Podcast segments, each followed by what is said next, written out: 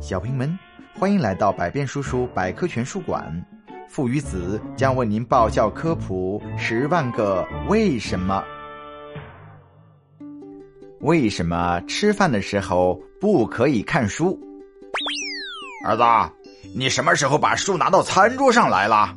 吃饭的时候不可以看书，这是个坏习惯，你知道吗？为什么吃饭的时候不可以看书呢？我一边吃饭一边看书，一举两得，不是很好吗？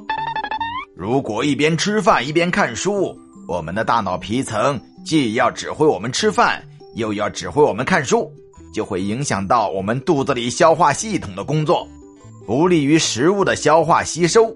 另外，一边看书一边吃饭，往往会吃得很快，狼吞虎咽，吃相难看，这倒罢了。